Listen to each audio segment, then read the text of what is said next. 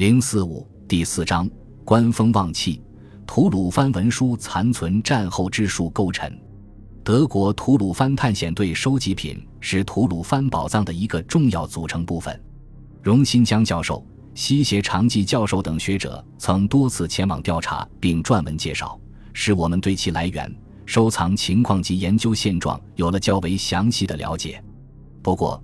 由于柏林所藏吐鲁番文献目前尚未完全公布，以及德国学者的研究兴趣主要集中于中亚语文文献等原因，所以相对于敦煌文献而言，远远未被学界深入发掘与利用。二零零五年春。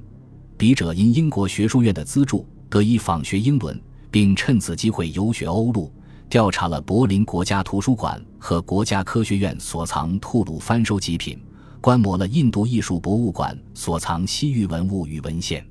本章即根据当时抄录的笔记，就其中笔者近年来所最为关注的方书文献之重要一类——封角杂战，略加考证，连缀成文。